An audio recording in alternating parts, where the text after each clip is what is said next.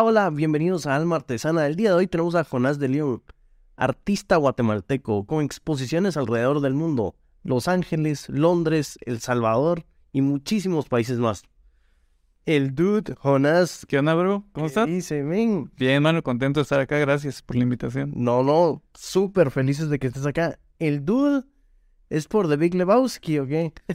Fíjate que, bueno, me lo han preguntado también si es por Big Lebowski y también, pues, así por la barba y toda la onda, que regularmente tengo un montón de barba, pero pues esta semana sí me, me tocaba rasurarme. Pero no, fíjate que era por, por el surf. Un tiempo practiqué Ah. surf, entonces del skate me tiré a la BMX y de la BMX al, al surf. Y entonces ahí fue donde me quedó El dude. el dude, ajá. Y ya no, ya no patinas, ya no montas bici. Fíjate que a veces me gusta salir a tablear, pero ya no, las rodillas ya no me dan tanto como, como antes, vamos. Además que jugando fútbol ya me rompí un par de ligamentos ahí, ya no tengo meñiscos en esta rodilla, entonces le doy, pero así suavecito, suavitel, como dirían.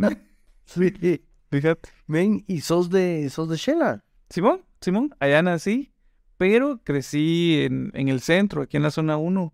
La verdad es que me vine bien chavito.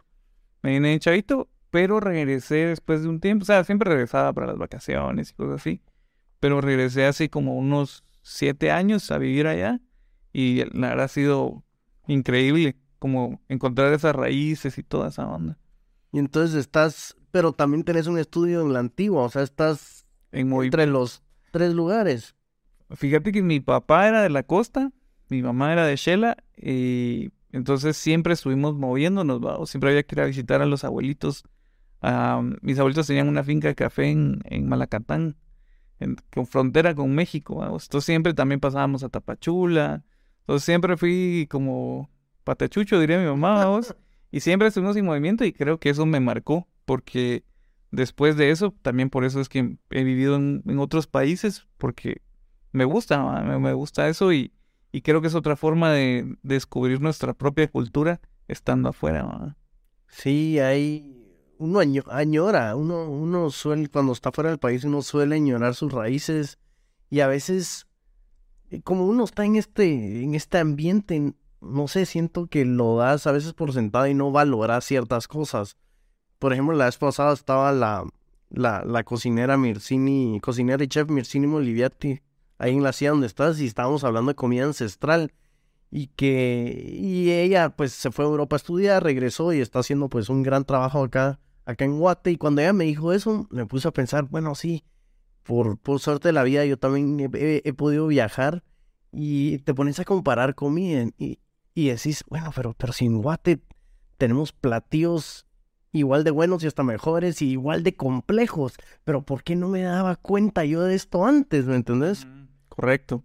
Correcto. Yo creo que también hemos ido evolucionando en darnos cuenta de esas cosas. Creo que también han pues surgido eh, personas, eh, proyectos, vamos, que también han, han valorado esto. Y tanto desde adentro como, como gente que han ido de afuera, ¿va? ayudarnos a despertar también de, de eso. En Shela pasa mucho, por ejemplo, nosotros tenemos mucho contacto con México, Ajá. por ejemplo, y, y muchos curadores mexicanos llegan mucho a Shela, muchos artistas. Hay muchos festivales que empiezan en Puebla, por ejemplo, siguen a San Cristóbal de las Casas, Oaxaca, y terminan en Shela. Oye, a veces llegan hasta el lago y a veces se extienden hasta el antiguo. Pero nosotros acá, digamos, en, en la capital, no lo sabemos, ¿va? O sea, no, realmente no tenemos esa, ese, eh, esa, esa vis- visibilidad, tal vez, de ver todo lo que está pasando en, en el arte, por ejemplo, en la cocina, en todo eso. O sea, realmente hay un movimiento, una ruta, llamémosle latinoamericana de arte que está sucediendo. Y es esto, mencionaste la palabra despertar. Muchas veces pues es, mencionamos la cocina, que la comida te suele despertar tanto olores, las papilas gustativas, el viajar, pero el arte también. Y eh, eh, es, eso, eso has sentido, has sentido vos a través de, a través de tu vida que, pues yo sé que estás pintando desde los 4 o 7 años, pero en el momento que tú empezaste a plasmar ideas, imágenes, expresiones, vivencias en papel, ¿qué sentías? ¿Era un despertar? ¿Era un, eh, no sé, te movía algo espiritualmente, emocionalmente? Sí, fíjate que yo creo que de niño, tal vez ahí fue donde me empecé a dar cuenta, yo tal vez estaba muy solo. Mi mamá trabajaba, mi papá se fue a los estados cuando yo era bien, chiquito, mm, y la verdad es que a veces no tenía con quién platicar, pero necesitaba expresarme de alguna forma. Y, y creo que también en lo que hablamos hace un rato, la influencia de la, de la televisión, de, las caricaturas japonesas, de, de todo ese, eso que pasó en los ochentas, creo que esos colores a través de la pantalla, de la luz, eh, muy pastel, puedes verlo también a veces en, en, las piezas que hago. Creo que como que sí tuve una influencia bien grande, pero me servía más como, como para una expresión y como para ir descubriéndome, ¿va? poco a poco. Creo que, que, que el arte me ha servido mucho para eso, para irme conociendo más cada día. Y el me gusta, ahorita no recuerdo que el arte pues siempre tiene estas dos o, suelen tener estas dos características. Una es que es em, algo que no es algo que no te esperas, suele ser algo espontáneo, ¿no? Y luego está el factor humano de que si tú lo ves te va a producir cierto sentimiento, memoria, va a recopilar alguna imagen de la que tenías, pero a Richie le va a parecer diferente, a esta persona le va a parecer diferente, pero siempre hay este componente humano que te va a despertar algo. Sí, sí, mira, yo, yo creo que la verdad el arte hay, pues lo han descrito de varias formas, como la ventana al alma, un montón de cosas eh, muy interesantes. Y yo creo que la verdad es que pasa por muchos lugares. El arte es muy difícil de definir, vamos. Indefinible tal vez, ¿va? Pero eh, creo que, que sí, hay una, hay una cualidad que tiene el arte que va más allá del valor matérico de lo que es, ¿verdad? Sino, sino hay una un, algo donde uno se puede ver a sí mismo, autoevaluarse, irse conociendo. Eh, a, mí me encanta cómo, cómo ponerte en el arte realmente puedes encontrarte, tanto cuando lo haces como cuando pues, simplemente estás parado enfrente de una pieza y, y puedes contemplarlo. Lastimosamente, cada vez esa, ese periodo, ese momento de contemplación en esta rutina diaria que tenemos de, de este ritmo tan acelerado de todo, ¿verdad? Entonces eh, ya, ya no hay tanto tiempo ¿ah? para, para, para detenerse, para apreciar, eh, pero creo que de vez en cuando pues nos obliga a hacerlo, ¿verdad? El mismo cuerpo también nos obliga a detenernos y esa sensibilidad del hombre pues, la, la va a seguir teniendo. A mí me gusta mucho, un maestro me decía una vez, eh, mire, el arte va a sobrevivir, o sea, usted no tiene por qué estar luchando por el arte el arte solito no lo necesita usted, ¿va? Para, mm. para sobrevivir. Y es cierto, ¿va? O sea, al final creo que siempre van a haber nuevas formas de expresarse, nuevas técnicas, nuevos eh, materiales. Eh, lo que el arte siempre va a ir encontrando su forma, ¿verdad? De, y así también la expresión humana. Ah, También, ah, yo sigo mucho un, ah, que te digo, filósofo y futurista que se llama Jason Silva. Y él tiene un, él se expresa por medio de videos y por cómo interpreta el autor esas ideas. Y son pequeños monólogos que él hace. Y había uno que se titulaba El arte no es tuyo. Y se lo, él se lo dedicaba a, los artistas. Y le decía a los artistas, esa pieza que hiciste, esa película, esa vasija no es tuya. Tú sos el vehículo que produjo eso. Pero lo que pasó es que tú te volviste esta persona que interpretó por medio de estas influencias y por medio de esta contemplación, pues pasó a través tuyo y, y pasa a través tuyo y tú lo plasmas en cualquier otro formato. Y en este formato vas tú, tus interpretaciones, tus ideas y todo esto que chupaste antes. Entonces esto ya se vuelve como un ente independiente, lo decía, esto, esto ya es, esto ya es aparte tuyo. Como que tú fuiste el facilitador, decía. Fíjate que Gal con mis cuates eh, tenemos un, pequeño colectivo en Shela. Por el momento le llamamos bloque porque la verdad es que el coincidir todos en un nombre, eso es entre artistas, imagínate, es súper difícil, ¿va? O sea, si cuesta ponerle un nombre a un producto, a una empresa, ponerle nombre a un colectivo entre artistas es un, dolor. Eh, pero por el momento, llamémosle bloque, ¿va? Es lo que más o menos ahí hemos acordado a la mayoría. Eh, pero es bien interesante porque hablando con aquellos, hablamos de cómo ponerte eh, una pieza de arte eh, realmente es el producto de, un proceso. Arte, nosotros lo vemos como, como todo ese este, este tiempo que, en el que estás pensando en esa búsqueda, esa investigación, ese, porque el, arte no es, como vos decís, tiene como varios factores. Mucho es, es expresión y sensibilidad, pero también hay arte que tiene investigación, ponete que tiene un, un estudio del color. Eh, o sea, llegar a veces al color no es así como, ah, le voy a poner un, un rosa carmesí, sino, sino realmente es una búsqueda del tono exacto que, que estás buscando, es, es casi alquimia, o sea, realmente sí. es, sí es algo muy, y que al final solo uno sabe que es, que es ese tono el que uno está buscando, hay quienes lo reconocen, hay quienes no, pero a lo que voy es que todo ese proceso es, es, es rico, esa búsqueda realmente creo que es la que nos mantiene a, los que nos dedicamos a esto, pues, pues haciendo arte, ¿va? Y las obras son como ese producto que quedó, ese, esa evidencia de ese proceso eh, que, que, está ahí plasmado, ¿verdad? Y que también te marca un tiempo en, en, nuestra historia, en nuestra realidad, de lo que estamos viviendo, ¿verdad? Entonces, eh, creo que el arte es, es, es, tan difícil de definir que ni siquiera eh, es eso, ni siquiera es ese objeto, sino, sino es todo lo que pasó antes para llegar a ese objeto. Pero me, fascina cómo lo pusiste, como esta pieza es la, es, la evidencia. La evidencia es de que este proceso creativo existió. Y es. Y hablando un poco de tu proceso creativo, tal vez yo imaginándomelo, estoy seguro que no es así porque todos los cerebros son diferentes. No como el. No sé. Todos tienen un proceso creativo diferente. ¿Cómo es el tuyo? Haces mucho bosquejo, búsqueda de colores, tal vez influencias de de, de ciertos autores y luego vas formando y, y empezás a pintar? ¿O cómo comienza? ¿Cómo comienza una obra? Ah, es, es, difícil de decir porque, mira, hay veces que es eh, producto de esta misma búsqueda que te decía, pero, pero hay veces que sí es un poco más intencional.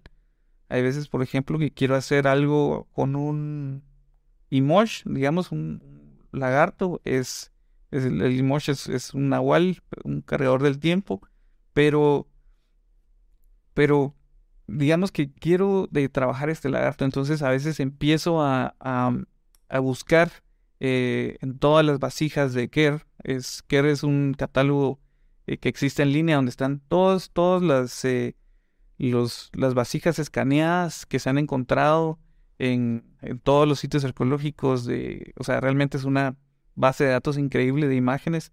Entonces me aquí encontré algo bien interesante porque, por ejemplo, eh, estaba trabajando serpientes en ese tiempo, el can, y empecé a dibujar serpientes y de, todos los eh, de los lo que iba encontrando, pues lo dibujaba y veía cómo tenía ciertas similitudes entre un artista prehispánico y otro, pero guardaban ciertas características también, a pesar del estilo de cada uno. Y después me fui dando cuenta que mientras más lo dibujaba, más entendía lo que estaban haciendo.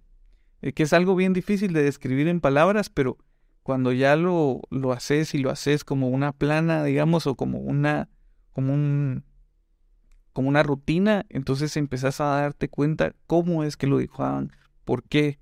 O sea, es, es algo más, tal vez no tanto el estudio arqueológico o de esto, sino es más como un, como una práctica eh, estética y, ahí vas descubriendo que las escuelas, como hay una escuela bien importante que era la escuela del Naranjo, eh, tenían su propio estilo y entonces lo reconoces, o sea, ya no es eh, solo es esta, esta pieza, sino... Y entonces después de eso ya venía pues yo tratar de ponerle mi propio estilo a esa misma pieza. Aunque, aunque fuera, por ejemplo, hace poco hice una pieza de un venado que está haciendo devorado por una serpiente hacia la oscuridad. Yo sé que puede sonar algo, algo bien darks, pero no, créeme que la pieza es muy eh, estética, bonita, así, es, eh, pero lógicamente es, es, un tema fuerte. Y, y esa es una parte, esa es una forma de hacer un proceso, por ejemplo. Pero hay veces que, ponete, me tocaba, cuando estaba allá arriba en Haciendo Arte, Carretera Salvador, eh, pues una vez empecé a pintar y, y estaba haciendo un fondo y en ese fondo empecé a tratar de darle a un color, a un turquesa específico. Y me perdí. Y me perdí, y me perdí. Em, y, empecé a, darme cuenta que lo que estaba haciendo era un arroyo. Era un arroyo un tanto impresionista, eh, con unas rocas. Y, y empecé a meterle más azules y más verdes y ese musgo que está bajo del agua y todo eso. Mira, no, no fui a comer, o sea, tal vez seguramente fui al baño un par de veces, pero me quedé dos días ahí trabajando, un poco inconsciente, ¿me entendés de lo que estaba haciendo? Y cuando me alejé y lo terminé de ver, o sea, yo mismo me quedé asombrado porque no, no sabía qué estaba haciendo, ¿me entendés? Y al final sí vi el resultado y me di cuenta que era como algo muy mío, de uno de esos arroyos donde después de la tapizca del café, en, ahí en Malacatán donde te contaba, tiraban toda la, todos los granos de café que iban a dar al, a, pues a la despulpadora. Sí. Y, y era eso, era eso, pero yo no, no me he dado cuenta. ¿Me entendés? Es algo que estaba muy dentro de mí, como muy inconsciente, y lo había trasladado a esa, a ese lienzo. Entonces, hay veces que sí es como muy, eh, muy intencional, y hay veces que simplemente es una expresión muy de adentro, a veces casi inconsciente. ¿Y este proceso, Jonás, crees que ha sido fortalecido o ha sido un poco más coherente, medido, estructurado por, por estos estudios que tú tienes de arquitectura, de, de antropología, de diseño gráfico? Todo este background, todo este bagaje, te, te ha hecho mejor este proceso? ¿Te ha ayudado como artista? Mira, creo que sí.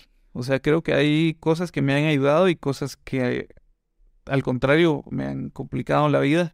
Puede ser, sí. Porque, por ejemplo, en, composición, por ejemplo, me ayudó mucho la parte de fundamentos del diseño, de, la universidad. O sea, eso indiscutiblemente me, ayudó a entender conceptos de, jerarquía, de, anomalías, de, de planos, seriados, de cosas así. O sea, herramientas que te sirven a la hora, pues, realmente de, de crear. Pero al mismo tiempo creo que tuve que desaprender muchas cosas. Eh, y eso me di cuenta después cuando ya me fui a Shela y ya entré a la escuela de arte a, Humberto Garavito. Ahí me di cuenta cómo también, pues era el mismo patrón, ¿no? O sea, te ponían, te daban hojas para reproducir el cuerpo humano, ¿verdad? Para hacer casi que planas, ¿va? Y entonces realmente estabas, eh, estaban homogenizando la, la forma de dibujar, la forma de expresarse, ¿va? Sí. Entonces, después olvidar eso, o sea, ponerte, recuperar mi línea, mi trazo, me costó muchísimos años, porque, porque ya estaba, mi, mi dibujo era muy arquitectónico, o sea, era muy eh, rígido, era un poco expresivo. Entonces, eh, pues, pero después de muchos años, pues, me fui encontrando otra vez, me fui liberando y, y también compartir con otros artistas y, y ver y tener todas estas experiencias también creo que, que me ayudó. Y este, esto que recuperaste, que seguro fue difícil, como que recuperar el dibujo del niño, ¿no? El, el dibujo del Jonás que está ahí adentro, que fue influenciado por la academia. Este, tu pintura, tus obras, ¿qué, qué lenguaje es? ¿Es un lenguaje relajado, es un lenguaje optimista. A veces yo lo veo un poco eh, no un poco, lo veo bastante optimista por los colores, por eh, ahora relajado puede ser por los temas, no sé si relajado, ahora que te conozco a ti, sos, una persona pues bastante amigable y, y, emitís esta, esta vibra relax, súper tranquila, no sé si es por eso, hablemos, no sé, un poco más de este lenguaje que, que quiero encontrar Mira, es, es una, como te decía, es una búsqueda que sigue, ¿verdad?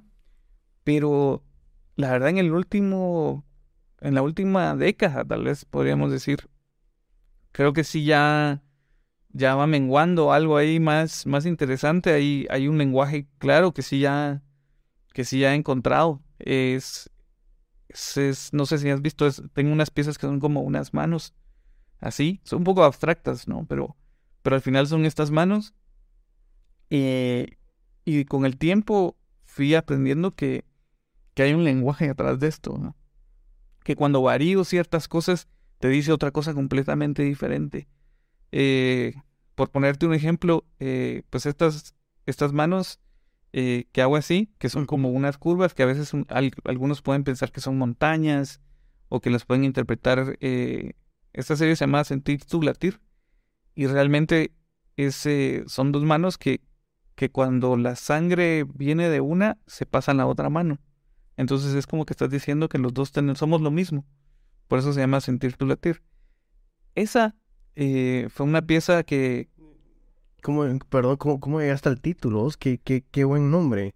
Buena onda, fíjate que estábamos en Shela, cabal, con, con uno de mis cuates y eh, mi esposa estaba embarazada de, de Benj, de que es, eh, que es eh, mi hijo, vamos, y, y realmente yo tenía como muchos sentimientos encontrados porque, porque realmente era eh, ese momento cuando oí la, el primer latido, cuando vas al, al médico y lo escuchas, vamos, y es una emoción, una, no sé, es, algo increíble, ¿verdad? Ese sentimiento. Entonces, eh, yo de verdad sentí su vida, vamos, o sea, lógicamente sabes que hay una persona ahí adentro, o sea, lo amas a pesar de que no lo conoces, pero, pero ese sentimiento fue, fue increíble escucharlo, escuchar esos latidos y ver también, eh, entonces, cuando vos miras esa pieza, como que eh, es una síntesis de muchas cosas, porque también tiene la forma de un, de uno de esos... Eh, Ajá, del, del, del, no es del latido, del, así pero como electrocardiograma. Ah, esa, electrocardiograma. De esa onda así, cabal. Entonces. De tu pulso. De tu pulso. Entonces tiene esa misma forma, vamos. Entonces, es, es como muchos conceptos y es lo que me gusta hacer muchas veces, como encontrar algo que te, que te diga que a simple vista, pues parece que es algo, pero si miras más adentro, si te conectas, si lo contemplas un poco más, puedes ver que hay mucho más adentro de eso y es algo eh, que digamos eh, que te llena, vamos. O sea, creo que es algo que, que a mí me llena. Eh, varias de esas piezas eh, pues se han ido con, con, con, coleccionistas o con amigos que, que realmente se han conectado y que lo han que lo han descifrado vamos, por sí mismos ellos, o ellos tienen otra otra interpretación, pero es bien bonito cuando, cuando miras que realmente sí estás conectando con alguien más y que la gente conecta con las piezas y que las siente, ¿va? Entonces, es, es bien chilero y de esa pieza han partido más, o sea, ahora ya puedo decir más cosas con los mismos elementos, como te digo, cambiándolos y todo. Eh, tal vez pues, es, muy difícil decirlo en palabras, vamos, pero, pero ponete ya puedes hablar de temas como comunidad, o de, eh, como, como de, como de vida o muerte o cosas así, con, con usando el mismo lenguaje visual. Sí, me, no sé, ese título ahorita estoy, me, me, me, conmovió mucho, ahí te voy a, más adelante te, te, voy a pagar unos derechos para usarlo para algún show, porque qué, qué oración tan fuerte, porque y es eso el arte, men, es, eso el arte, es, es mucha este, este círculo de empatía y compasión, empatía y compasión, es bueno, yo quiero entender qué sentía y qué estaba transmitiendo Jonás cuando hizo esto, que quiero sentir lo que él sentía. Eh, yo, yo vi tu, o sea, he visto tus obras, eh, por ejemplo, una obra que, que, no sé si tiene este trasfondo espiritual, eh, pero siento que expresa mucho de hacia dónde va tu lenguaje, es eh, máscaras para bailar. Es, ah. Porque es esta máscara que, que, que es, es, juguetona, tiene, tiene, colores, tiene colores vivos, es optimista. Yo, yo veo mucho, mucho positivismo, optimismo en, en, tus obras y a, y a, veces eso es difícil por, bueno, no sé si es difícil, pero es difícil entender cómo llegaste a eso. Porque hay muchos artistas de que, lo he hecho muchas veces en el programa, de que pintan desde el dolor, pintan desde experiencias muy fuertes, desde la oscuridad, y también los escritores, como que muchas veces no concientizas cuando estás feliz. No, no te das cuenta cuando, wow, hoy estoy feliz, esta semana estoy feliz, esta semana están pasando bien las cosas. Concientizas cuando las cosas no están saliendo, cuando están saliendo mal, cuando te sentís muy mal y ahí es cuando empezás a expresar y producir y producir y producir. Como que puede ser esto que tenías tú de niño que querías expresar con alguien y lo pusiste en, papel. No sé si a ti te pasará lo mismo, que expresas cuando estás en estos momentos más oscuros o producís cuando estás en estos momentos más oscuros. Em, ¿te, ¿te, pasará eso a ti? Mira, yo creo que es una combinación de las dos cosas, vamos, porque hay esta frase que seguramente la han escuchado que dice, éramos felices y no lo sabíamos, vamos.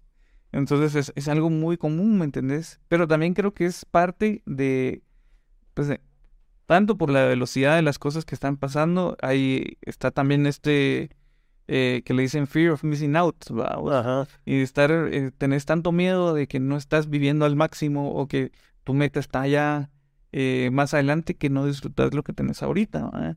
Entonces creo que cuando murieron mis papás fue uno de los momentos más fuertes tal vez que he vivido y, y duros, ¿verdad? Lógicamente. ¿Cuándo, ¿Cuándo fue eso? Eso fue hace como seis años más o menos.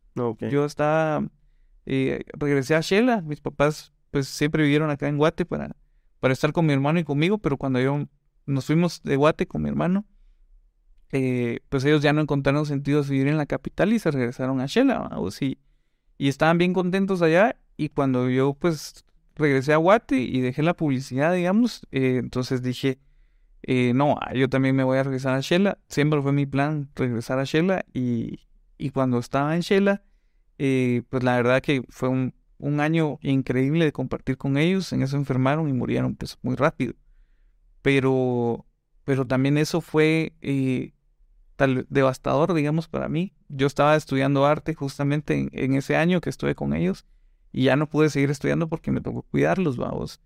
Eh, pero en ese tiempo que los cuidaba, pintaba y, y tal vez en momentos era como mi escape, digamos, vamos, de, todos esos de todo ese dolor, de todos esos momentos, pero también cuando, cuando ya pasó, eh, también digamos que Dios me dio una, un entendimiento, vamos, para saber que era la forma que tenía que ser, que, que todas las cosas, pues, o sea, que, que Él nos ama de alguna forma y, y, y que todo va a estar bien, vamos, todo va a estar bien, solo Sí. que a veces nos, lógicamente queremos que las cosas sean de nuestra forma, ¿va? como nosotros queremos, ¿va? pero cuando ya entendés que hay un todo más grande y que somos parte de una red y que pues lógicamente vos y yo estamos aquí para ser amigos, para ayudarnos, para... Y realmente esa es nuestra función, ¿va? A veces la verdad es que nos, nos enfocamos tanto en nosotros que nos olvidamos de todo lo demás. Y eso, en eso Shela me, me, me enseñó muchas cosas, porque allá no hay prisa, por ejemplo, a vos. Allá vos quedas con alguien de juntarte y aquí es, bueno, nos juntamos así como hoy, que a las 11 de la mañana Allá no es así, allá es así como nos juntamos mañana en la tarde en tal lado, va, está bueno, va. Entonces yo decía, pero ¿por qué no dijimos una hora, va? Y yo venía de la capital así como, no, pero tiene que ser a esta hora. Y, y yo creo que parte de la, de la impuntualidad, eh, de la hora chapina, llamémosle que tenemos, no es del todo mala. No, no es que, esté promoviendo la impuntualidad, pero, pero te permite relajarte de otra forma y dejar que las cosas fluyan. Ponete, yo cuando quedaba por- porque yo quería quedar una hora con alguien, le decía, mira, juntémonos a las 4 en tal lado. Y me decían, bueno, va, nos juntamos en tal café a tal hora, con otros artistas, ¿no? Y al principio, pues cuando yo no conocía a, mucha gente en Shela, yo llegaba a las 4, ¿va? Cuando ya empecé a vivir en Shela y todo, pues ponete, yo me iba caminando porque decía, "Ay, qué rico disfrutarse, no ir en carro, sino caminar aquí tan bonito, estos callejones de Shela. Y entonces en eso encontraba una señora que ya nos habíamos hecho amigas y, la mira, no me ayuda a mover este mueble. Con mucho gusto, vamos. Ayudaba a mover el mueble. Después me encontraba a la señora que tenía que subir su canastón a la parte de arriba del bus extraurbano para irse a su pueblo. Después me encontraba otro cuate, mira lo que estoy haciendo en este mural, bonito". Cuando me daba cuenta, ya se me, había- me había atrasado como 45 minutos, una hora, vamos. Pero era mucho más rico todo lo que estaba viviendo y la otra persona que estaba ahí pues entendía, ¿me entendés? Porque también eh, estaba dentro, también le había pasado lo mismo, porque al final todos somos una comunidad, ¿me entendés? Y, y era bien bonito. Es, era bien complicado también, pues para uno que no era, eh, que venía con todos estos ritmos, estas estructuras mentales de, de tiempos, de, de cosas que había que cumplir, y, que igual pues lo entiendo, pero al final también son cárceles, digamos, ¿va? Que nos autoimponemos y que tenemos que seguir y que nos tienen atrapados, ¿va? Entonces, hasta liberarte de esas cosas me, me sirvió mucho estar allá Aunque también dicen que uno siempre crea sus propias jaulas, completamente. sea en el arte, sea en el ámbito corporativo, sea en el ámbito familiar o como donde sea que tú estés y querrás estar. Y, y, y en el arte, créeme que hay una cantidad de jaulas. Por ejemplo, o sea, hay quienes, o sea, aquel es famoso porque pinta triciclos, ponele, vamos. Entonces, eh, aquel solo puede pintar triciclos, vamos. Entonces, las galerías te piden triciclos. Entonces, eso es lo que quieren los coleccionistas, entonces eso es lo que tenés que pintar, ¿va?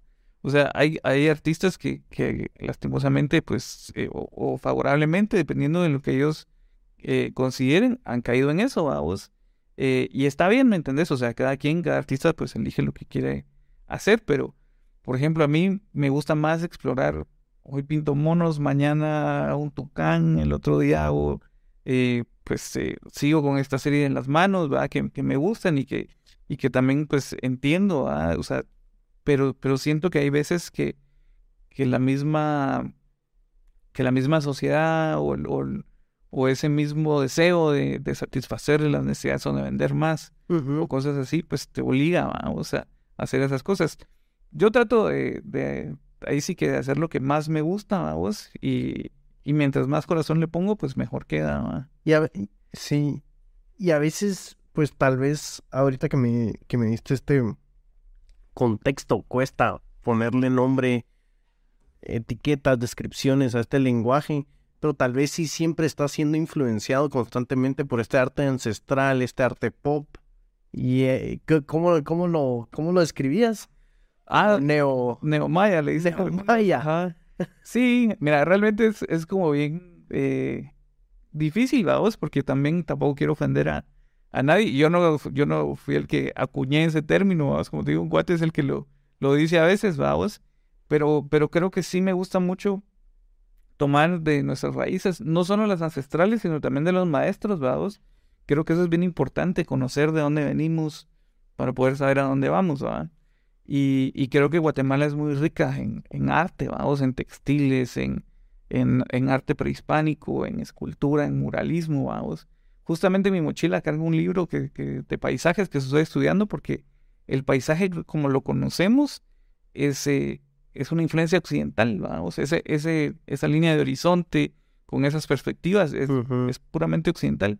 Cómo pintaban nuestros ancestros los paisajes es completamente diferente, vamos. Sí. Pero, pero tampoco estamos muy expuestos a eso, entonces ahora hay, hay muchas influencias, como vos lo decís. Yo, yo creo que como he vivido en varios países también, tengo muchas influencias de, de artistas eh, contemporáneos de Estados Unidos, japoneses algunos, los europeos también me gusta mucho, de como ya otros artistas como pues mucho, mucho más eh, eh, irreverentes, llamémosle, o brasileños también hay mucho. Y, pero también pues lo nuestro, o sea, realmente, y los temas de lo que tenemos acá también creo que es lo que me gusta mucho, como trasladar esos temas a algo más actual, a colores más, más modernos, a esa búsqueda que hablábamos. Pero, pero siento que es muy rico, todas las frutas, o sea, mira todo el colorido que tenemos en nuestra, en, en nuestro imaginario, vamos, en las calles, en los mercados, en todo eso. Entonces, es, es muy difícil no ponerle atención a eso. Eh, y, pero, pero siempre también, pues, tratar de buscar algo propio. Sí, y sí, es, yo, es la eterna búsqueda, creo, de, de siempre encontrar tu voz, tu propósito, lo que quede. No lo que tenés que hacer, pero lo que querés hacer. Suena tan lógico a veces con que qué querés hacer y tal vez no sabes y está bien el no saber. Puedes tener 20 años y no saber, puedes tener 60 y no saber. Puede ser que tal vez nunca vas a saber, pero es, es parte de reencontrarse, buscar, probar, buscar. Antes yo me sentía mal, me sentía súper mal, así salía del colegio y decía, la gran, no, no sé qué quiero hacer.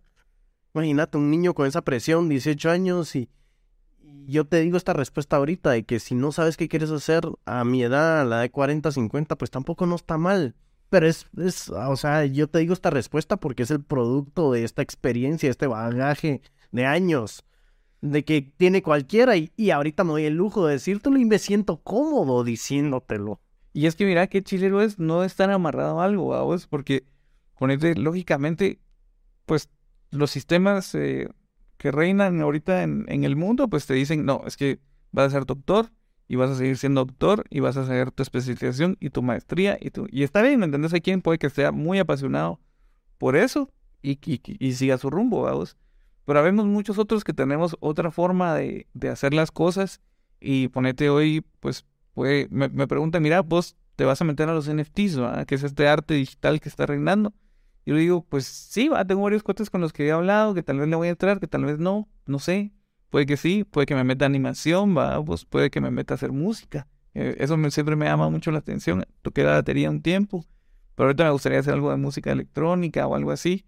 Eh, puede ser que sí, pero no me gusta eh, amarrarme o decir, ah, es que soy artista, vamos, o soy pintor, vamos. No, siento que no, no me gusta definirme en una cosa. O sea, siempre he pintado, vamos, desde chiquito y creo que es algo que va a seguir sucediendo toda mi vida. Pero, pero creo que, que, hay tantas cosas que podemos hacer. Y, y, es, y es darte, darte el permiso de, o sea, si yo soy antropólogo y ahora quiero ser artista, pues está bien. O sea, ¿cuál es el problema? No, si quieres cambiar de rumbo, pues al final es tu vida. Y, y también a veces eso de estar, esto lo he oído en otros podcasts, de estar re, remanubriendo, reequilibrando tus medidas del éxito. Tal vez cuando eras doctor tu éxito era tener un millón de dólares en la cuenta, pero ahora tu éxito es hacer algo que te guste. Y ahora, y después tu éxito va a ser tener dos hijos, pasar, tener el dinero para tener la libertad de, pasar tiempo con ellos. O sea, que cambie tus medidas y, tus, y tu definición de éxito tampoco está mal, ¿sabes? Hace un mes estaba con vino una eh, Marcy se llama, ella es exjugadora del equipo de Estados Unidos, de la selección de Estados Unidos. Y ¿De qué? De, de fútbol, oh, de soccer, perdón, de, de fútbol. Y entonces ella vino con otros coaches de Estados Unidos a dar clínicas a varias aldeas y caseríos ahí en Zacatepeques, alrededor de la antigua. Y, y fuimos, vamos, yo fui de traductor y todo, y al final paré entrenando con ellos y fue genial, vamos una experiencia hermosísima compartir con niños, con jugadores de fútbol de otros lados. Eh, y mira, o sea, yo iba de traductor, vamos, y fue genial, o sea, no es la primera vez que lo hago, ya también antes he sido voluntario de otras cosas, de lo que me, de lo que me pregunten, vamos. Yo me apunto, vamos, o sea, a mí la verdad es que tener todas esas experiencias, volviendo a la astronomía, una vez estábamos, eh, fuimos a ver las auroras boreales, vamos, en, en Suecia, y el y nos invitaron a cenar nuestros vecinos de como a 10 kilómetros de la cabaña más cercana, ¿va, Y nos, y nos, y así entre la nieve y entre toda la onda y, y, nos, y pues cuando llegamos y lo que nos ofrecieron de comer fue corazón de reno. Entonces, pues yo dije, sí, va, o sea, yo, ¿cuándo voy a cazar yo un reno? Por mis fuerzas, jamás, vamos. Entonces, eh, y, y, realmente, pues, ¿cuándo lo vas a volver a probar? Entonces dije que, entonces realmente yo trato de ser lo más open-minded para todas las nuevas experiencias y nuevas cosas. Y así trato de llevar mi vida también, va. Es tal vez tener esa apertura o estar, estar dispuesto a, a que las cosas cambien. Las pueden no ser tan, tan rígidas. Y mira, te quería preguntar, me pareció tan... No te quería preguntar, te quería decir que fue una grata sorpresa ver que salís con camote. Esto, esta cómic, los colores, me, parece increíble. Lo que pasa es que no, yo no encontré esto en tu perfil, yo no encontré lo de... Yo no encontré lo de Rizo. Y hoy que me traes esta cómic y los dibujos y la influencia anime, men, felicitaciones. Yo sé que sos tú y tu equipo. Yo sé que es una gran colaboración, pero contame un poco de esto. Buena onda. Pues fíjate que, bueno, mira, todo empezó así como hablamos, como, como hablábamos de qué bonitas son las historias, ¿va? Te lo voy a poner en contexto. Hace, en el 2019, cabal una, una, una chava me dice, mira, fíjate que te queríamos invitar porque va a ser los 500 años de la muerte de Da Vinci, va a haber una expo en Milán y toda la onda. Entonces, ¿te apuntas? Y yo, va, me apunté, va. Y hay que mandar obra, y va, mandé obra, y, y estuvo re bonito. Pero eh, lo más interesante de todo es que yo saliendo del hotel, del hotel donde me está quedando en Zurich, veo como esta vitrina y veo que habían unos colores increíbles, ¿va? Me metí a preguntar así bien chute, vamos. ¿Y eran qué colores? Eran este rosa, pero era otro azul, mira, como, como el de Frida Kahlo, más o menos ese. ¿Y este rosa cómo lo describís? Como un rosa... Como... Fluorescente, sí. Mira, mira el, el color realmente se llama fluorescent red, eh, fluorescent pink. Y es en pink. Fluorescent pink. Eh, esta mara de la rizo, bueno, ahí descubrí esa impresión y entonces yo les pregunté, miren, ¿esto qué es? Entonces me dice, mire, esto es una técnica que se llama risografía y esa fue inventada en Japón después de la Segunda Guerra Mundial. Los desindustrializan, ellos crean sus propias tintas, pero para llegar al negro era un proceso bien difícil. Entonces experimentaron con minerales, con hongos, con un montón de ondas para sacar un montón de colores, vamos. Y entonces estos colores son completamente orgánicos. O sea, la máquina usa un, eh, donde se hace el máster, es una celulosa de banano que es completamente orgánico también.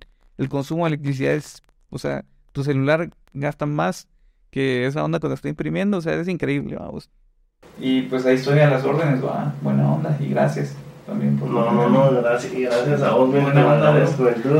Esto fue Alma Artesana, yo soy su host Pablo Perdomo y se los agradezco por sintonizarnos, nos pueden seguir en las redes bajo Alma Artesana GT tanto en YouTube como en las plataformas de podcast. Muchas gracias y hasta la próxima.